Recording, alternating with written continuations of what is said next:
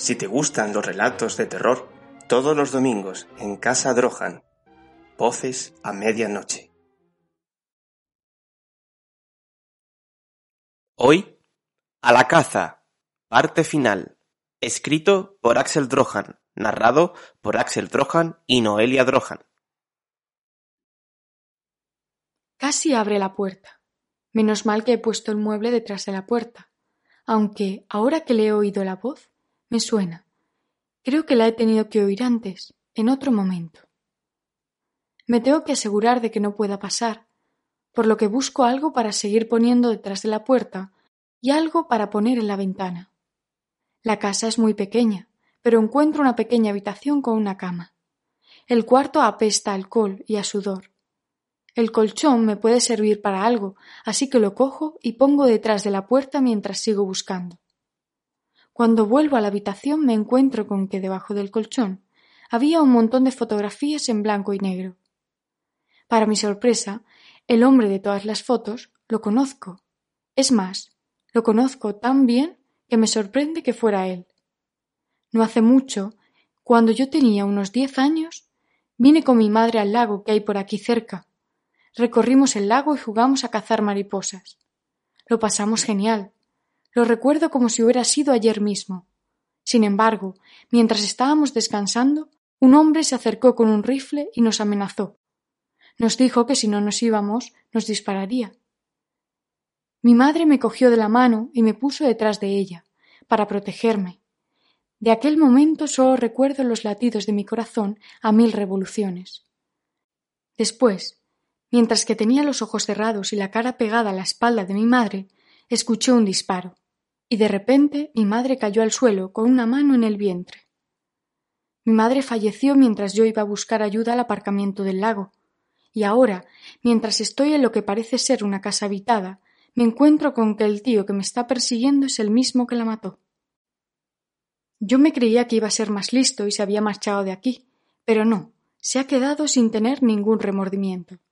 Seguramente ahora estará esperando en algún sitio donde tiene a tiro la ventana de la cocina y la puerta.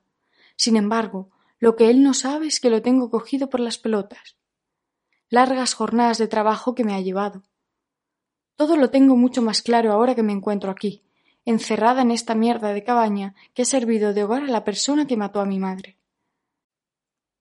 La noche se echó encima, y mis ganas por salir, en medio de la oscuridad, para cogerlo por las pelotas y cortarle el cuello se agudizaron.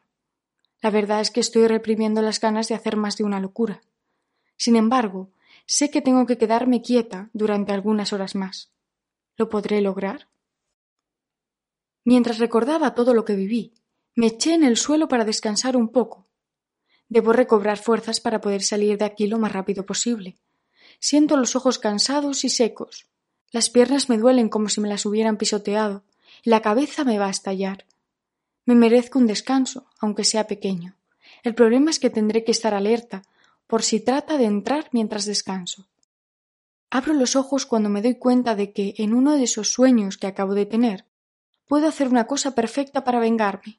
Me levanto y camino hacia la cocina, en busca de algo que arda. Desconozco si los espíritus existen, pero encuentro una lata de gasolina y justo al lado un pedernal. Es mi noche de suerte. Abro la lata y la voy vaciando, poco a poco, por toda la casa. No me interesa hacerlo por fuera de ella, ya que mi vida correría peligro. Con que solo arda por dentro es suficiente. Arranco unas pequeñas cortinas que están puestas en la ventana de la cocina y la empapo de gasolina. Después cojo una silla y le arranco una pata, me servirá para enrollarle la cortina. Pero antes tengo que seguir dejando un reguero de gasolina por la casa, de forma estratégica para que cuando lo prenda arda todo a la perfección. Como es obvio, el incendio no lo podré controlar, pero mi vida no va a correr peligro. Voy a arrancarle lo que más ama a ese asesino malnacido. Ya lo tengo todo preparado, solo tengo que quitar los muebles de detrás de la puerta, abrir y salir. La cortina empapada en gasolina no me va a durar mucho, así que tengo que ser muy rápida.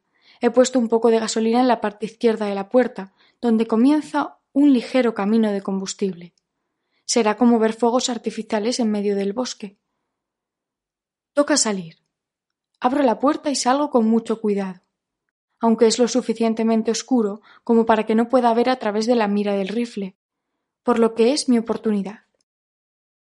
¿No te acuerdas de mí? grito. No recibo ninguna respuesta. Es lo que me temía. Camino un poco hacia la derecha. No mucho, debo incendiar la casa. Y prendo la cortina con el pedernal. La llama hace que vea un poco mejor lo que hay a mi alrededor. La luna se ha escondido detrás de algunas nubes, por lo que la oscuridad es casi absoluta. Ni siquiera los animales son capaces de responder ante el poder de las llamas. En aquel momento oigo una respuesta. Puta loca. Vete de mi casa. grita. No tengo pensado echarme atrás habiendo planeado esto durante tantos años. Oigo unas pisadas rápidas y de repente veo a un perro corriendo hacia mí. Da varias vueltas sobre mi cuerpo y se mete en la casa. Con el perro dentro no puedo incendiarla, por lo que entro de nuevo. Voy rápido al fregadero para dejar la pata de la silla con la cortina y vuelvo para cerrar la puerta y poner el mueble detrás de ella. El animal está jadeando. Se tumba en el suelo y veo que le empieza a costar respirar. Voy otra vez al fregadero, abro el grifo y espero que salga el agua. Sin embargo, de ahí no sale nada. Busco por todas partes y encuentro una pequeña botella de agua. La cojo y se la llevo a la entrada, que es donde se ha tumbado el perro. Al abrir la botella, veo que pone las orejas tiesas, pero sigo sin ponerse de pie. Es como si el animal no tuviera fuerzas para nada. Poco a poco voy echándome agua en la mano para que pueda beber. Y el animal va extendiendo la lengua muy despacio. No le puedo dar todo el agua de golpe, le puede sentar mal. Toco su cuerpo y siento que está ardiendo. Necesita calmarse. Le humedezco un poco el pelo y parece que eso le alivia. Poco a poco el jadeo es más pausado. También empieza a querer levantarse. Eso es muy buena señal. Sin embargo, no puedo perder de vista mi objetivo. Me doy cuenta de que al dejar la cortina en el fregadero sin apagar el fuego, hay mucho humo, por lo que regreso a la cocina Abro un poco la ventana y apago, como puedo, las pocas llamas que quedan. Oigo el carraspeo de mi perseguidor. Intuyo que ha visto el humo saliendo por la ventana y cree que tiene una oportunidad para entrar por aquí. Me tengo que dar prisa para prepararle una emboscada. Antes de nada, aparto el mueble de detrás de la puerta. Voy al dormitorio y busco algo que me pueda servir para defenderme. Una pata de una silla es muy corta, tiene que ser algo más largo para asegurarme una buena defensa. Abro las puertas del ropero y me encuentro con ropa de caza y, algunos abrigos de piel natural. Cada vez me da más asco esta persona salida del mismísimo infierno. Rebusco por todas partes y encuentro una pistola. Es un revólver antiguo. No tengo ni idea de cómo funciona, pero me servirá. El perro ya casi se pone de pie por lo que lo ayudo a caminar y tumbarse en la habitación. Allí estará más seguro. Y no sé por qué, pero el nombre que oí antes en el bosque tiene que ser su nombre. Creo recordar que era Armando. No estoy segura. Ahora tengo que andarme con cuidado y esconderme para tenderle una trampa. Y espero que esa trampa sea mortal. Así que me escondo junto a la entrada del dormitorio, junto al perro.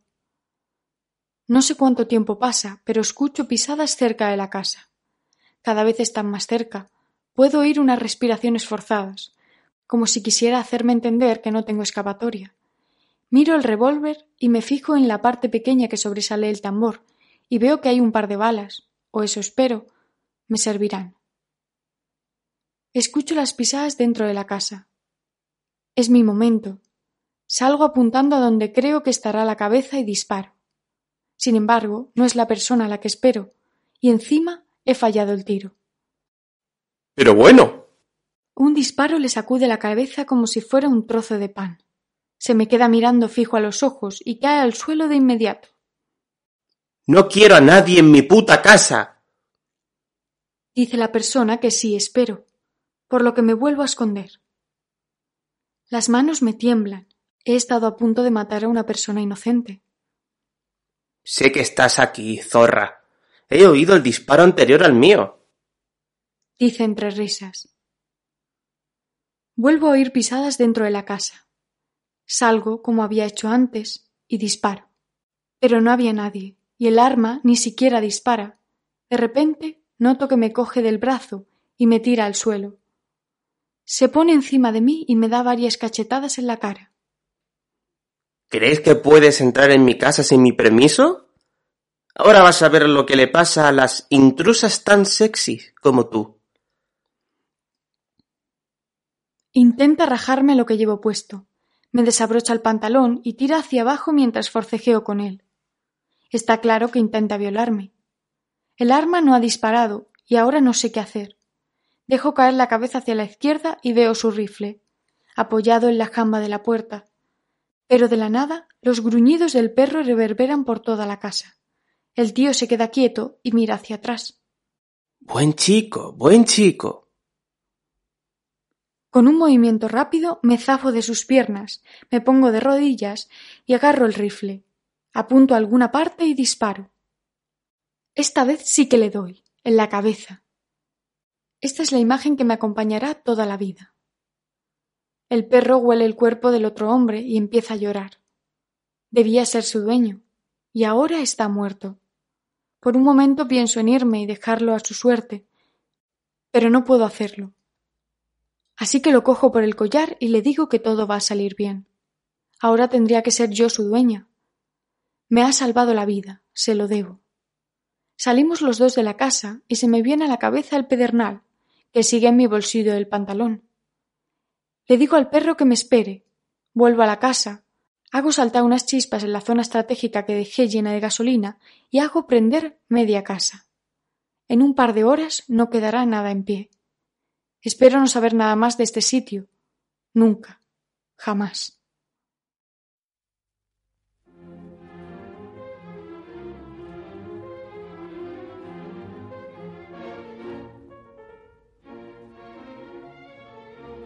Si te gustan los relatos de terror, todos los domingos en Casa Drohan. Voces a medianoche.